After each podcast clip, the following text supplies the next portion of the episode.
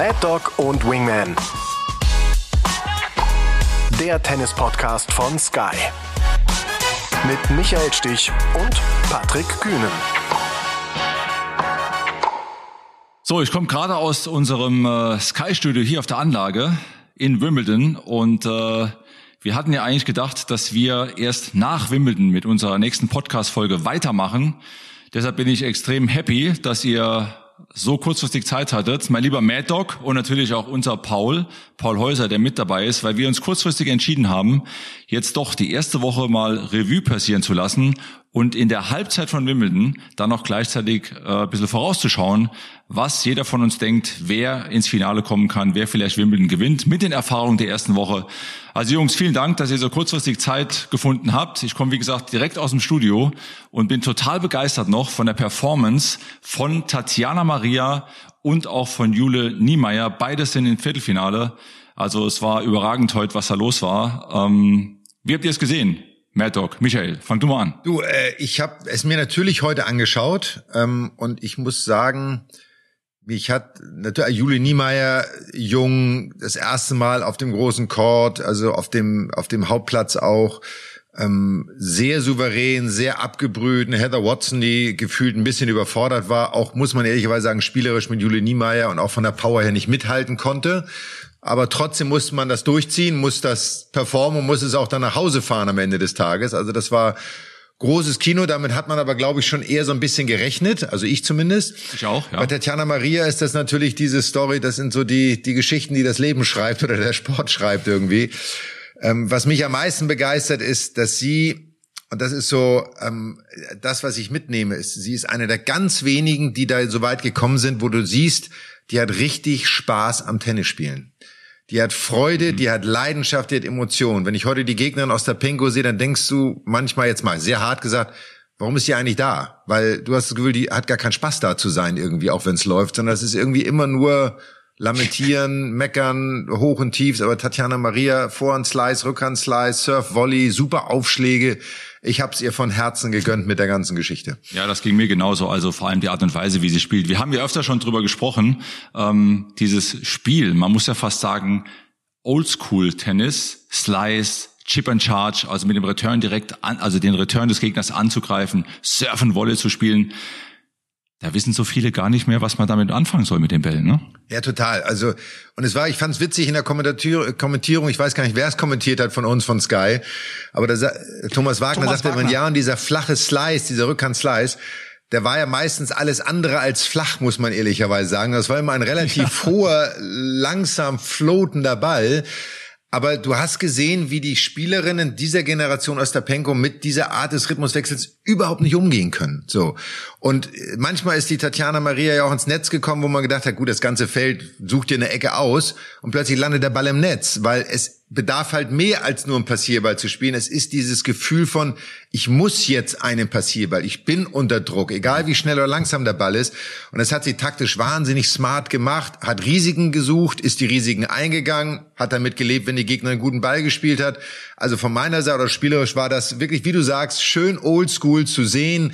Und vor allem für mich wirklich voranstehend diese Freude, die sie gehabt hat während des Matches wie hat mein Coach gesagt, Sven Grönefeld, als wir letztens über die neue Generation sprachen, sagt er, wisst ihr was, eure Generation hat Spaß am Tennis gehabt, bei der jungen Generation vermisst du den Spaß am Spiel. Und das hast du bei, auch bei dem Match finde ich genau diesen Unterschied gesehen. Paul, wie, wie, wie hast du ja. das wahrgenommen? Gehe ich komplett mit. Ich finde, ja, wir haben ja in einer der letzten Folgen schon drüber gesprochen, einer meiner Lieblingsschläge, der Vorhandslice, Michael, und dass sie damit durchkommt, weil wenn wir jetzt einfach nur die beiden Spielerinnen gegenüberstellen, Jelena Ostapenko mit dieser Wucht, mit dieser Power, wie die beschleunigen kann, was die für Schläge hat. Normalerweise dürfte doch eine Tatjana Maria da gar keine Chance haben, wenn die das auf die Platte bekommt. Aber sie hat diese Probleme. Sie kann mit diesen Slice-Bällen, mit diesem Tempo raus, dann auch einfach nicht so gut umgehen und hat es dann mental natürlich nicht auf die Kette bekommen. Es waren zwei Matchbälle für Ostapenko. Großartig. Trotzdem ist das, finde ich, das Faszinierende an diesem Sport und da kann sich, glaube ich, auch jeder Clubspieler mit identifizieren. Auch mit diesem Vorhand-Slice. Es gibt diese Spielertypen, die den Gegner in den Wahnsinn treiben. Die gibt's. Und man muss mal sagen, Wingman und Paul, der Vorhand-Slice ist einer der schwierigsten Schläge im Tennis. Gerade weil Was die meisten ja diesen extremen Western-Griff haben, wie wir sagen, damit sie Topspin spielen können. Vor und Slice zu spielen ist sehr schwierig. Eine kleine Anekdote von meiner Seite. Als ich mein erstes Jahr Tennis-Bundesliga gespielt habe in Hamburg, Klippe Hamburg, war in meinem Team Michael Scharpers. Du wirst ihn noch kennen, Wingman, logischerweise. Der gute Michael Scharpers. Ja, ja. Ich habe auch Erfahrung gemacht mit Michael Scharpers. Und der Michael Scharpers, ein Holländer, groß, größer als ich, fast zwei Meter. So ein Surf- und Volleyspieler aus der Generation. Und Michael Scharpers hat, glaube ich, eine Woche lang mit mir Vorhand Slice geübt. Und ich habe den nach dem dritten Tag angeguckt und gesagt, sag mal, was willst du eigentlich von mir? Was soll ich mit diesem Ball? Vorhand Slice. Und dann hat er irgendwann mit mir geübt, Vorhand Volley von der Grundlinie. Und da war ich dann raus. Mhm. Da habe ich dann gesagt, und jetzt verstehe ich das Spiel nicht mehr. Ich muss mich wieder auf meine Stärken besinnen.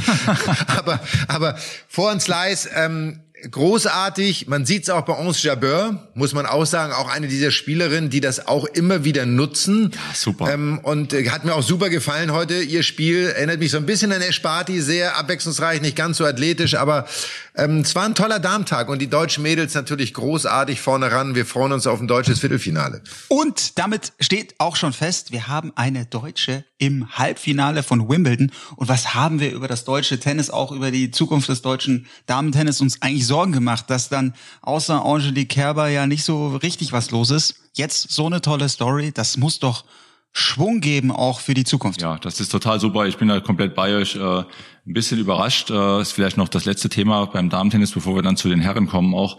Ähm, Iga Swiatek, vielleicht noch kurz Topgesetzte, war meine Top-Favoritin, muss ich ganz klar sagen. Ich hatte so ein bisschen das Gefühl, dass das, dass der Akku so ein bisschen auch leer war nach dieser unglaublichen Serie. Äh, viele Fehler gemacht und äh, hat auch für mich so mehr Tennis gearbeitet in den Tagen da in Wimbledon. Ist durch die Runde zuvor gegen, gegen Kerkhove ist sie noch Alice, durchgekommen, aber ja. dann gegen Alice Cornet äh, auch viele Fehler gemacht, was man so von ihr auf Sand jetzt gar nicht so gesehen hat. Ne? Ja, und man muss sagen, nicht nur Fehler. Die Bälle waren dann teilweise auch zwei Meter im Aus, ne? Oder zwei Meter seitlich weg. Also du kannst ja, wenn du sagst, du gehst an die Linien und es passt an dem Tag nicht, du bist immer fünf Zentimeter lang oder fünf Zentimeter seitlich weg, sagst du, äh, es passt heute einfach nicht. Aber die hat ja Bälle gespielt, wo man da steht und sagt, wie macht sie das? Also wie das? Ich glaube, wenn du ihr sagen würdest, macht diesen Ball absichtlich so, würde sie es nicht hinkriegen. Ähm, ja. man, man, hat sich wirklich manchmal. Was mich dabei allerdings wirklich überrascht hat und das mh, hm, ja auch überrascht und auch so ein bisschen negativ überrascht war, dass sie nicht irgendwann im Laufe des Matches gesagt hat, okay, wie kann ich einen anderen Weg finden, in dieses Match zurückzukommen? Bisschen Pace rauszunehmen, mal ein bisschen mehr den Ball mehr Höhe zu geben, bisschen weniger Risiko, sondern sie hat das beinhart durchgezogen auf Gedeih und Verderb. Und es ist einfach nicht besser geworden. Auch wenn ich die PK danach von ihr gesehen habe, sie meinte ja im zweiten Satz, ist es besser geworden. Also ich konnte das nicht wirklich feststellen, ehrlicherweise. Aber das hat mich sehr überrascht. Also ich kenne auch von mir, wenn ich bisschen, wenn ich zu viel Tennis hatte, für mehrere Wochen, dann war ich auch nicht mehr so sensibel, um das auch so zu spüren, sondern dann will man oft, also ich wurde dann auch oft mal mit dem Kopf durch die Wand. Und ich, vielleicht waren die Antennen auch nicht mehr so scharf eingestellt, die Sensibilitäten, die Aufmerksamkeit nicht mehr so da, weil sie eben so viel gespielt hat und so eine harte Saison hatte. Ist eine Vermutung, kann aber sein. Ja, ist auch völlig okay. Ne? Also man, ich finde, man muss auch immer so ein bisschen die Kirche im Dorf lassen. Man hätte es ihr irgendwie gegönnt. So, das wäre so der perfekte Abschluss der ersten sechs Monate gewesen Klar. für sie. Aber ich meine, sie hat was 37 Matches am Stück gewonnen. Äh, äh, Wingman, ja, überragend. Das haben wir ne? beide nicht mal zusammengeschafft, glaube ich, wenn wir unsere Matches am Klar. Stück zusammengezählt hätten. So, aber überragende Saison und so ist Tennis und das macht sie auch aus und das finde ich bei den Damen und dann schließen wir die Damen, glaube ich, auch ab. Ich finde, es ist eine tolle Mischung aus älteren Spielerinnen, aus den jungen Spielern, die kommen. Man muss sagen, die meisten Top Ten sind nicht mehr im Viertelfinale vertreten. Auch eine Überraschung für das Turnier woran immer das liegen mag, aber es hat so ein, es hat so ein, so ein Drive irgendwie, der sich entwickelt hat und das ist toll fürs Tennis mhm. und die Zuschauer honorieren das. Also die Begeisterung heute bei dem Tatjana Maria Match war sensationell. Also auch sie unterstützen, das war toll anzuhören. Ja, finde ich auch. War tolle, tolle Woche. So, Paul, und jetzt du. Ja, und jetzt die entscheidende Frage an euch natürlich. Wer ist aus eurer Sicht, also es ist ja ein komplett offenes Feld, klar, vielleicht sticht eine Ons Jabeur heraus. Seht ihr es auch so? Oder wer ist aus eurer Sicht die heißeste Spielerin? Ich habe zwei. Ons Jabeur, Simone Halep. So, warte, ich muss, ich muss erst mal gucken hier. Ich bin gar nicht mehr up to date. ich bin schon vorbereitet, weil ich jeden Tag hier über Damen-Tennis und Herrentennis natürlich voll dabei bin. Äh, Simone Halep, weil sie eben schon mal gewonnen hat, bisher keinen Satz abgegeben hat und Ons Jabeur, weil sie einfach auch ein, ein, tolles Spiel hat. Ne? Also jetzt mal losgelöst von unseren deutschen Mädels, aber das wären so ähm, meine Top-Favoriten auf dem Titel. Ja, also kann ich nicht ganz verleugnen. Ähm, ich habe gesehen, das Match ein bisschen für Anisimova gegen äh, Coco Goff mhm. und war ehrlicherweise wirklich beeindruckt, weil die auch noch sehr jung ist und das ziemlich cool am Ende durchgezogen hat und da stand auf der anderen Seite nur noch schon mal jemand, der klar favorisiert war und irgendwie vorne dran war. Ähm, Finde ich, ist zu beachten. Ähm, Paula Badosa hat auch gut gespielt, sehr athletisch, muss man sagen. Also ich finde, das Darmfeld ist auch wahnsinnig offen. Die untere Hälfte ist ehrlicherweise sogar ein bisschen offener, finde ich. So, da ist mehr möglich. So, mhm. ähm, also von da, ich lebe, ich lag vor dem Turnier sowieso bei allem, was ich getippt und geschätzt habe, sowas von daneben. Deswegen spare ich mir das jetzt und sage einfach, äh, komm, was immer ihr sagt, passt. Naja, du hast Pech gehabt, ne? Also kommen wir gleich zum Herrentennis. Du hast natürlich Pech gehabt, weil dein Spieler natürlich. Ja, weil jetzt müssen wir kurz noch Paul einmal hin. Paul noch einmal hier mit seiner. Paul muss ja auch noch einen Tipp abgeben, bitte, ganz kurz. Ja, am Ende Anisimova äh, finde ich, finde ich ganz, ganz wirklich interessante Spielerin, die hat schon einiges erlebt in ihrer Karriere, in ihrem Leben. Der Papa ist gestorben, der Trainer, ihr Förderer und die stand auch schon in einem French Open Halbfinale und ich, ich kann mir gut vorstellen, dass die den Weg hier komplett durchzieht. Aber ja, Chabeur wäre eine Riesengeschichte. Ich sage jetzt mal Finale Chabeur, Anissimova, warum denn nicht? Oder Jule Niemeyer geht den ganzen Weg. Das ist das Schöne. Es ist so viel möglich. Alles offen. Alles offen. So, und jetzt, Michael, nochmal Bad Luck für dich, weil dein Spieler Matteo Berrettini ja leider an Corona erkrankt ist. Und das war so bitter für den, mhm. weil er natürlich äh, überragend gespielt hat mit den zwei Turniersiegen vorher. Also war, es gab wohl keinen schlechteren Zeitpunkt äh, für ihn, äh, um an Corona zu erkranken. Es gibt nie einen guten Zeitpunkt, äh, ist vollkommen klar. Aber in Wimbledon jetzt vor Turnierstart mein, mein, mein, das war bitter. Ja, das war, es war äh, nicht nur er, auch Marin Cilic, ähm, auch einer der, der in der Vorbereitung gut gespielt hat, auf Rasen immer sehr gerne spielt. Aber man muss auch sagen, und das vielleicht so als kleiner Bericht, du bist jetzt, oder du bist jetzt die ganze erste Woche schon da. Ich war die ersten zwei Tage in Wimbledon und äh, habe das sehen dürfen und äh, es gibt keinerlei Vorsichtsmaßnahmen mehr. Es gibt nichts. Es trägt außer uns beiden, den deutschen, vernünftigen Menschen, trägt da irgendwie gefühlt kein Mensch eine Maske. Egal ob im Players Restaurant, ob im Fahrdienst, egal wo es ist. Es gibt dort keinerlei Maßnahmen mehr, was mich sehr überrascht hat, ehrlicherweise auch von Seiten der Spieler, dass nicht einige Spieler trotzdem für sich zumindest die Maske tragen als Maßnahme entdeckt haben. Und deswegen war es nicht verwunderlich. Ich bin eher verwundert, dass es bis jetzt so wenige erwischt hat, von denen wir zumindest wissen.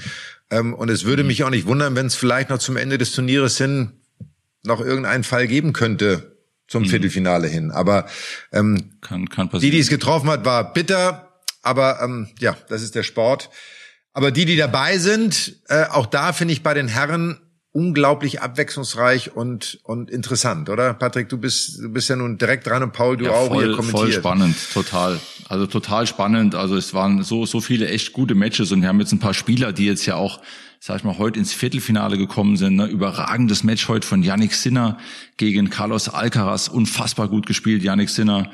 Dann Goffin kämpft sich eigentlich hier durchs Turnier durch, hat fünf Sätze heute gespielt gegen Tiafoe, davor auch schon vier Sätze gespielt gegen Hugo Humbert und äh, Nori, der hier gehypt wird und gepusht wird von den Zuschauern, der sich hier durchtankt ins Viertelfinale.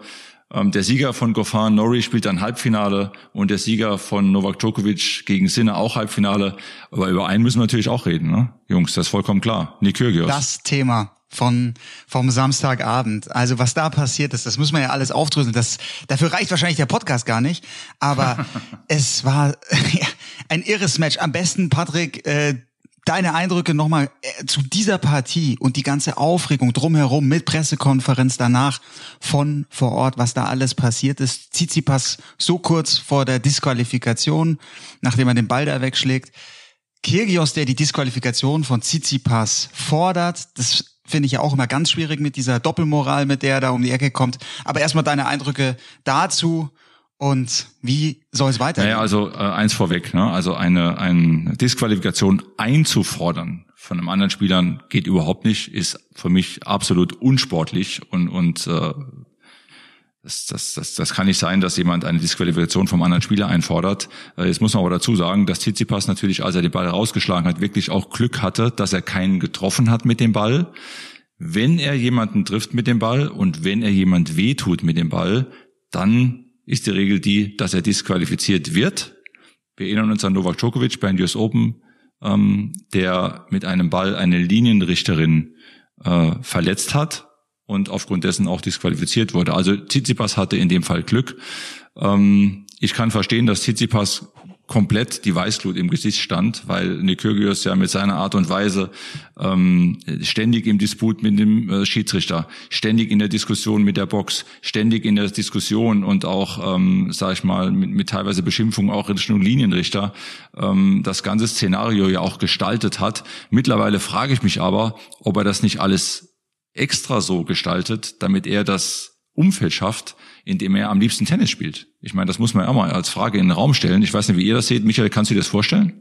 Kann ich mir total vorstellen. Ich glaube, dass er smarter ist, als man denkt, ehrlicherweise, wenn man ihn so sieht. Ähm, ich finde trotzdem das, was du sagst. Ähm, also man fordert keine Disqualifikation. Ich finde, Tsitsipas hätte losgelöst davon, ob er jemanden trifft oder nicht, hätte er disqualifiziert werden müssen dafür. Mhm. Ganz einfach. Die Regel ist, das kann ja nicht sein, dass du sagst, oh, ich habe das Ding da mit 100 km/h rausgehauen und ich hatte Glück, ich treffe keinen. Alleine der Versuch ist strafbar und die Tatsache, dass es gemacht hat, ist einfach eine Disqualifikation. Ich bin komplett bei dir, dann muss die Regel aber angepasst werden. Die muss angepasst werden, wenn jemand das so wie Tsitsipas das gemacht hat, also eine Verletzung eines Zuschauers billigend in Kauf nimmt. Und das hat er ja gemacht. Sofortige Disqualifikation, würde ich auch sagen, da muss eigentlich, da muss ITF und ATP und WTA, die müssen daran. Ja, und ich finde auch so ein Spieler, und Tsitsipas hat sich ja entschuldigt, nur das reicht halt nicht mehr. Es darf gar nicht dazu kommen. So, Punkt. Ich muss ganz ehrlich sagen, wir, wir, wir wollen nachher nochmal so eine kurze Top- und Flop-Liste machen, so ganz kurz im Ablauf. Aber ich greife schon mal einen Punkt vor. Bei mir steht auf der Top-Liste Kyrgios, weil er wirklich, muss man sagen, großartiges Tennis gespielt hat. Also wirklich äh, überzeugt hat, sich zusammengerissen hat. Er steht aber auch genauso auf der Flop-Liste, weil ich ihn auf dem Platz einfach nicht mehr ertragen kann. Mhm. Ich finde seine Art auf dem Platz, dieses ewige Rumdiskutiere, Lamentiere, auch seine Art, wie er damit umgeht und immer sich darstellt als der Unschuldige und er kann ja für alles gar nichts und er wird dabei immer benachteiligt, wenn dann irgendwas passiert. Der Junge muss man wirklich reflektieren und muss mir überlegen, was er denn dazu beiträgt. Ich habe aber auch überlegt, das hast du gerade gesagt, ähm, Tsitsipas hat es natürlich nicht geschafft, das auszublenden. Und es hätte zu unserer Zeit Spieler gegeben, oh ja die hätten sich hingestellt und hätten das total an sich abprallen lassen ja. und hätten gesagt, du mach doch dein Theater, da ist mir doch alles egal und hätten Kyrgios sowas von ignoriert und ich glaube, wenn du das schaffst, ja. dann überdreht Kyrgios irgendwann und verliert völlig die Nerven, weil dann erreicht er nämlich genau nicht das, was du gerade gesagt hast, sein Umfeld zu schaffen und seine Emotionen über das ganze Stadion zu verteilen, sondern merkt er plötzlich, auf der anderen Seite steht einer, dem ist das völlig egal. So. Genau. Und dann dreht sie das Ganze. Und das hat Tsitsipas nicht geschafft. Und er hat dann auch mit dem Abschießen und sowas alles den Regeln entsprechen, kann man machen, so, ne, so wie Kyrgios von unten aufschlägt, ja, kann man auch hatte machen. Ihn, Kyrgios hatte ihn dann da, wo er ihn haben will, ne? Genau, absolut. Ja. Und deswegen glaube ich, aber Tsitsipas das Match am Ende verloren. Ja. So, weil er Kyrgios im Kopf war und deswegen war das interessant zu sehen, wenn man es analysiert, aber ich muss sagen, ich finde Kyrgios, aber ich sage schon seit den letzten Monaten ja. in unserem Podcast immer, ich ich kann es wirklich nicht mehr sehen. Ich würde mich so freuen, wenn der Junge einfach nur mal Tennis spielt ja, ja. und nicht immer versucht, die Welt zu verändern und zu polarisieren. Ja, weil das Talent und das sprichst du an, Michael. Das Talent ist ja so offensichtlich. Es ist so genial, was der, was der drauf hat, wie der gegen Krajinovic gespielt hat und dann auch in den meisten Phasen gegen Tsitsipas. Und wenn, wenn wir uns da auch das Draw anschauen, dann ist für Kyrgios doch dieses Jahr Wimbledon 2022 aber richtig was drin. Der spielt jetzt gegen Brandon Nakashima. Da sehe ich ihn klar vorne. Und ich schaue jetzt noch mal ein bisschen weiter. Vielleicht gibt's ja ein Halbfinale gegen Rafael Nadal. Das wäre natürlich eine, eine Krönung fürs Turnier. Und Kyrgios, das muss man eben auch sagen, er begeistert die Menschen, er polarisiert unglaublich. Und das, was du sagst, Michael, so geht's vielen. Dieses Practice what you preach, das, das ist bei ihm einfach irre. Das ist eine Doppelmoral. Er fühlt sich immer irgendwie als Opfer, sieht sich immer benachteiligt und da muss er dran arbeiten, weil die Stimmung kippt. Die Stimmung kippt schnell, dann auch gegen ihn. Obwohl er eigentlich dem Tennissport, das muss man eben auch sagen, ich finde, er tut ihm wahnsinnig gut. Ja. Und äh, also ich, ich ja, mit seiner Art ja, Tennis zu spielen, Office, ja. mit seiner Art Tennis zu spielen, Paul, aber nicht mit dem Rest. Der Rest ist ist nicht mehr ist nicht tragbar. Das ist stell dir vor, es machen 30 Spieler von den ersten 100 das, was Kini Kyrgios macht. Ja. Und weißt du auch so, wenn er dann sagt, wenn er auf dem Platz steht und er spielt einen Ball und und äh, zieht sich was verschlägt eine Rückhand mit Rahmens aus und sagt nice shot und er sagt und er sagt, ich habe nichts respektloses getan. So, das ist respektlos. Ich es kann das tun und dann muss ich aber sagen, ja. weißt du was, ich habe es gemacht, weil ja. ich wollte meinen Gegner aus dem Konzept bringen. Dann ist es zumindest ja. ehrlich. Dann kannst du sagen, es ist part of the game. Mhm. Und du sagst, er hat viel Talent. Ja, nur die mentale Komponente ist ein Teil des Talentes. Und die fehlt ihm. Ja. Die hat er nicht. Damit geht er auf seine Art um, was ihm immer noch Erfolg äh, oder verschafft, sage ich jetzt mal. Aber er hat genau nicht das Gesamtpaket, was ein Djokovic, ein Nadal, ein Federer aus unserer Zeit, ein Muster, ein Borg, wer auch immer alles hatte, nämlich das spielerische Talent und das mentale Talent. Das fehlt ihm. Und das kann er vielleicht mal auf sieben Matches, wenn er mal Glück hat, einmal zusammenbringen. Und nicht vergessen, er hat fast in der zweiten Runde war er fast draußen, weil er es nicht im Griff hatte, ehrlicherweise. Mhm. Und ich glaube, das Match gegen Nakashima wird sehr interessant, weil das ist das schwerste mhm. Match für ihn, weil er spielt mhm. gegen No Name. Er kann nur verlieren. Mhm. Und wenn es nicht so läuft, wie er will, ich glaube, Nakashima wird auf all seine Dinge gar nicht eingehen. Das ist genau der wird genau sagen. Punkt. Das ist der springende Punkt. Also ich habe Nakashima schon ein paar Matches jetzt gesehen, unter anderem vergangenes Jahr in Mailand beim Next Gen äh, Turnier. Da hat er Finale gespielt gegen Sebastian Korda der war in allen Matches, die ich gesehen habe, von allem komplett unbeeindruckt und hat sein Ding gemacht. So, und wenn das passiert, Michael, dann schaue ich, schauen wir uns wirklich genau mal an, das Match. Das kann ein richtiger Stolperstein werden für die Kyrgios, da bin ich voll bei dir. Aber Paul, ich nehme noch mal das auf, was du gesagt hast, um das Thema die Kyrgios vielleicht auch noch abzuschließen. Ja, es wäre gut, wenn die Regeln geändert werden. Wenn ein Ball rausgeschossen wird, dann ist das einfach äh, ähm, mit einer mit einer Konsequenz äh, zu versehen. So, Finde ich ja. auch so. Lass uns einmal, ich hatte es eben gerade angedeutet, mal so die, äh, ich habe ja schon einen Punkt meiner äh, Top- und Flop-Liste, aber ja. lass uns mal jeder irgendwie, keine Ahnung, drei, fünf, was ihr habt, so kurz, äh, Wingman, du fängst an, äh, Top-Liste und danach dann die Flop-Liste auf das Turnier. Gar nicht nur Spieler, sondern allgemein, was dir dieses Jahr in dieser ersten Woche Wimbledon bis jetzt aufgefallen ist. Top-Liste ist für mich, ähm, dass wir Wimbledon wieder so erleben als Turnier, wie wir uns das wünschen, dass Wimbledon wieder so gespielt wird, wie wir uns das wünschen, ohne jetzt auf ein spezielles Ereignis einzugehen. Top wäre für mich auch noch das Abschneiden von Jule Niemeyer, die als ja, Wimbledon Neuling hier ins, ins Viertelfinale einzieht, genauso wie Tatjana Maria. Flop ist für mich dass diese guten Leistungen nicht mit Weltranglistenpunkten versehen werden, dass die Spielerinnen nicht davon profitieren und zukünftige Turniere mit besseren Rankings dann spielen. Das ist für mich ein Mega-Flop. Ja, Paul. Gehe ich komplett. Also für mich auch ein Mega-Flop, äh, weil das ist so bitter auch im, im Nachgang. Das wirkt wirklich auch noch nach. Ja, ich mach's kurz und knackig. Top für mich bei natürlich die deutschen Ladies muss man nennen, auch eine Ons Chabeur ist für mich top. Hochinteressant, was, wie das Damen-Draw sich entwickelt. Das ist ein super spannendes Turnier. Top ist für mich auf jeden Fall ein Yannick Sinner. Top ist für mich, ja, vielleicht auch ein Cameron Norrie, so wie er hier auch die Stimmung mitnimmt. David Goffin, auch tolle Geschichte. Flop ist für mich Stefanos Tsitsipas. Tsitsipas, dass er das nicht geschafft hat. Der hat einen Mentaltrainer. Der hat jetzt auch noch zusätzlich zu seinem Papa Marc Philippussis mit dabei gehabt. Und der musste doch wissen im Vorfeld, was da passieren kann. Auf dieses Szenario Kyrios, da muss er sich doch vorbereiten. Und dass er damit so katastrophal umgeht, so die Nerven verliert, den Ball rausschießt und dann auch immer wieder versucht, Kyrios abzuschießen. Was hat der im Bild von sich abgegeben? Einfach enttäuschend. Und der hat auch so viel drauf. Ja. Also wenn ich das äh, kurz kommentieren darf, äh, wenn du dir Marc Philippussis an Bord holt als Trainer, dann hast du nicht den besten Mentalcoach auf deiner Seite, der auch mal die Nerven okay. verloren hat, mal zwischendurch ja, irgendwie sowas. Das stimmt. Also von daher. Also ich habe auch top. Ich bin bei all dem dabei, was ihr sagt. Was ich großartig finde als top wirklich ist die Mischung aus jungen und alten Spielern, sowohl bei den Damen als auch bei den Herren. Ich finde, das ist in diesem Jahr so präsent, wie es selten zuvor war. Zum Beispiel auch so ein Kubler aus Australien, der irgendwie nur auf dem Challenger Circuit unterwegs war und jetzt im, im Achtelfinale steht und diese Chancen nutzt. So, ähm, da, das finde ich äh, ganz toll. Dann 100 Jahre Center Court Feier heute können wir vielleicht gleich noch mal ganz kurz drüber reden. Dieser altehrwürdige Platz 100 Jahre alt, das ist für mich ist top. Ich habe ja schon in der Vergangenheit geschwärmt über diesen Platz.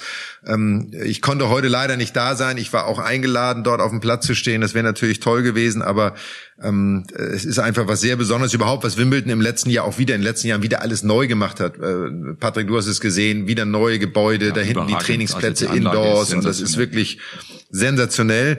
Ähm, Flop. Dieses Gerede der Spieler mit ihren Boxen.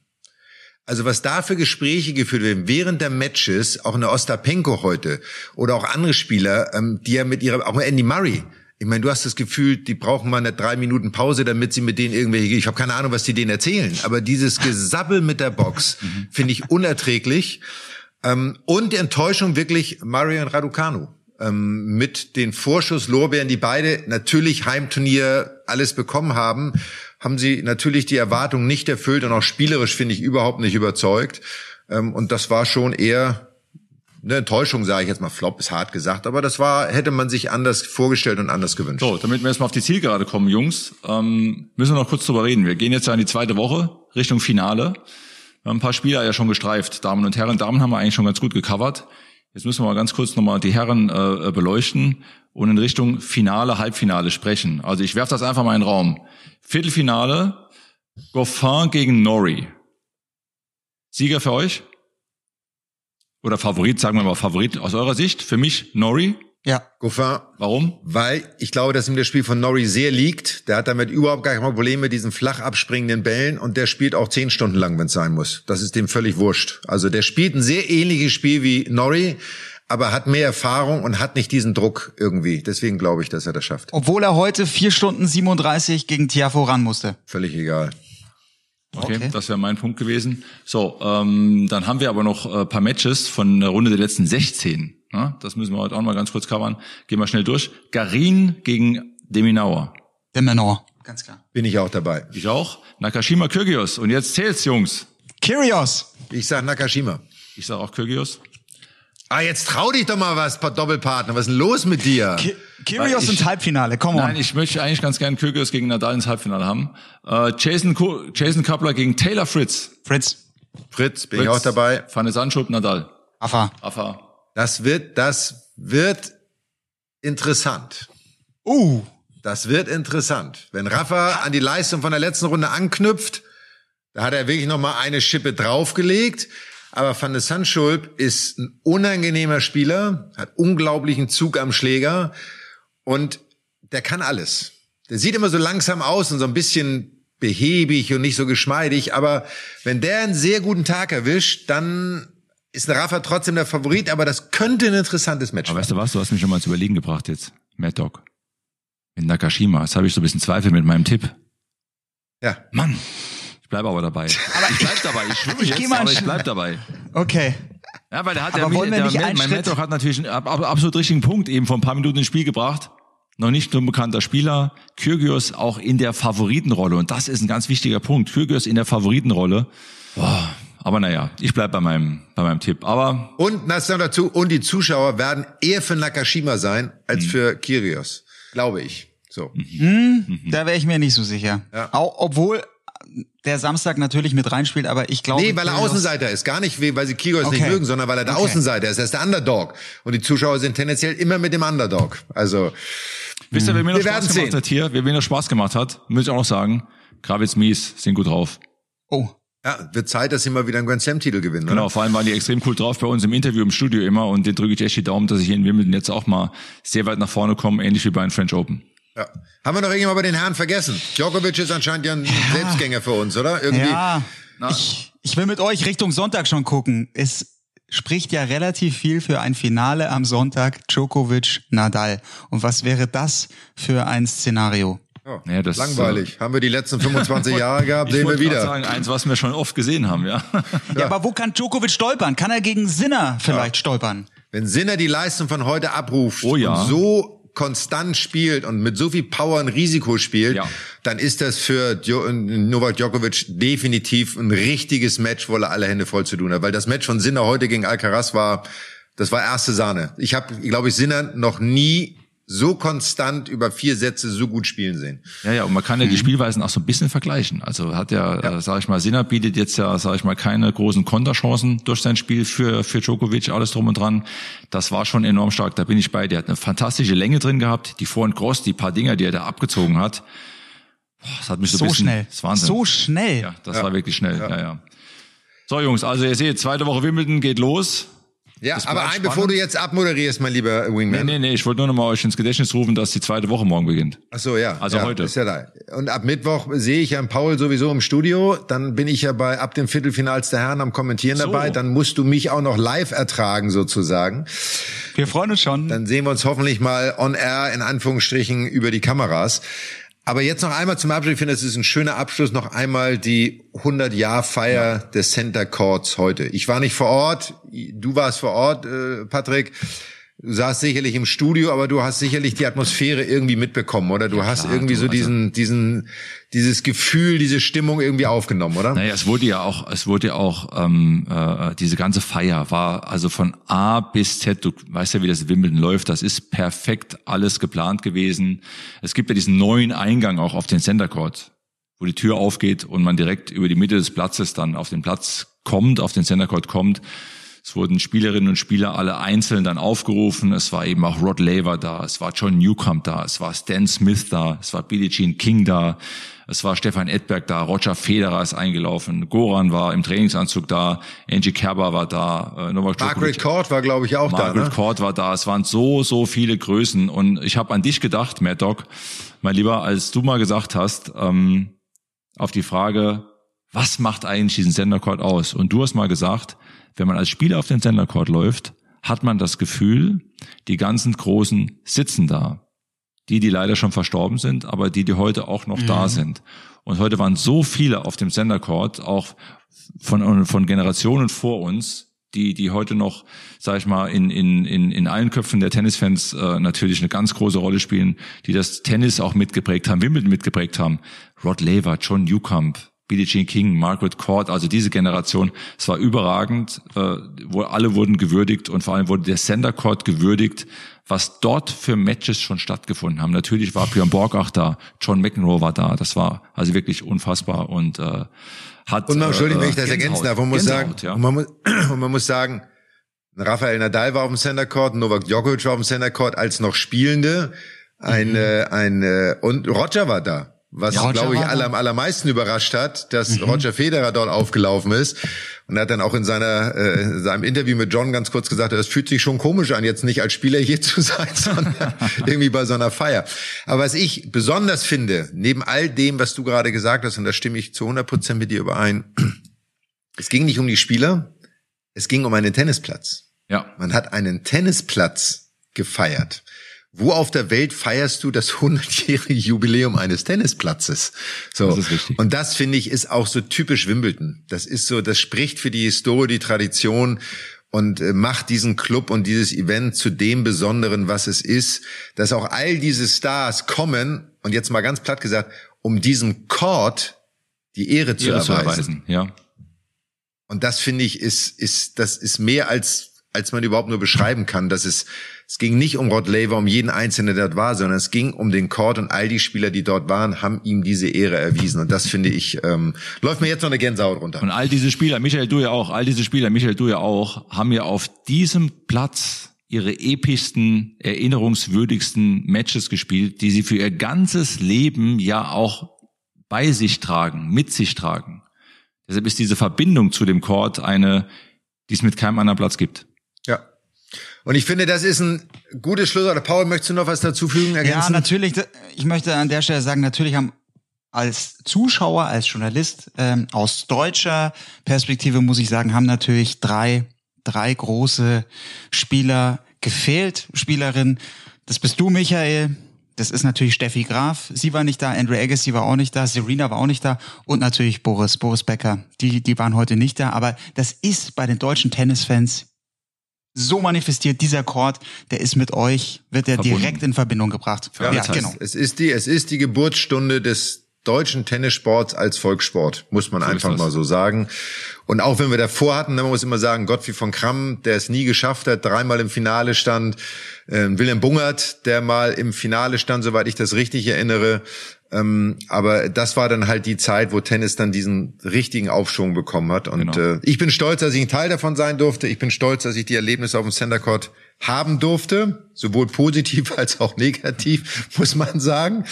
Aber ähm, ich finde, das ist das, was wir unseren Hörern mitgeben wollen. Wenn sie jetzt bei Sky die zweite Woche schauen und äh, Tennis genießen und die Experten genießen und und Patrick mit äh, mit Yannick Erdenbrecher äh, im Studio genießen wollen, dann freuen wir uns. Und wenn sie am Center Court zuschauen, dann stellen sich das mal vor, dass irgendwie alle anderen da noch rumsitzen und versuchen sie dieses Gefühl aufzusaugen. Es lohnt sich. Es lohnt sich auf alle Fälle. Danke Jungs, dass ihr so kurzfristig Zeit hattet. Wir legen dann nach Wimbledon wieder los mit einer weiteren Folge, reüssieren dann, was in der zweiten Woche passiert ist. Danke für eure Zeit, alle Tennisfans da draußen. Habt viel Spaß in der zweiten Woche. Wenn ihr Lust habt bei Sky, wenn ihr selber Tennis spielt, habt viel Freude am Court. Das ist das Wichtigste. Ich zitiere meinen lieben Mad Dog. Die Freude am Tennis ist das, was zählt. Bis bald. Super, macht's gut. Und in der Sky Podcast-Familie gibt's noch Backstage Boxengasse, die neue Folge. Klickt rein, gönnt euch und genießt Tennis Wimbledon auf Sky. Aber bevor ihr euch das anhört, hört euch Mad Dog und Wingman an, das ist viel wichtiger. Macht's gut, bis dann, tschüss. Ciao. Mad Dog und Wingman ist eine Produktion der Podcast-Bande im Auftrag von Sky. Neue Folgen gibt's alle 14 Tage, immer mittwochs, überall, wo es Podcasts gibt.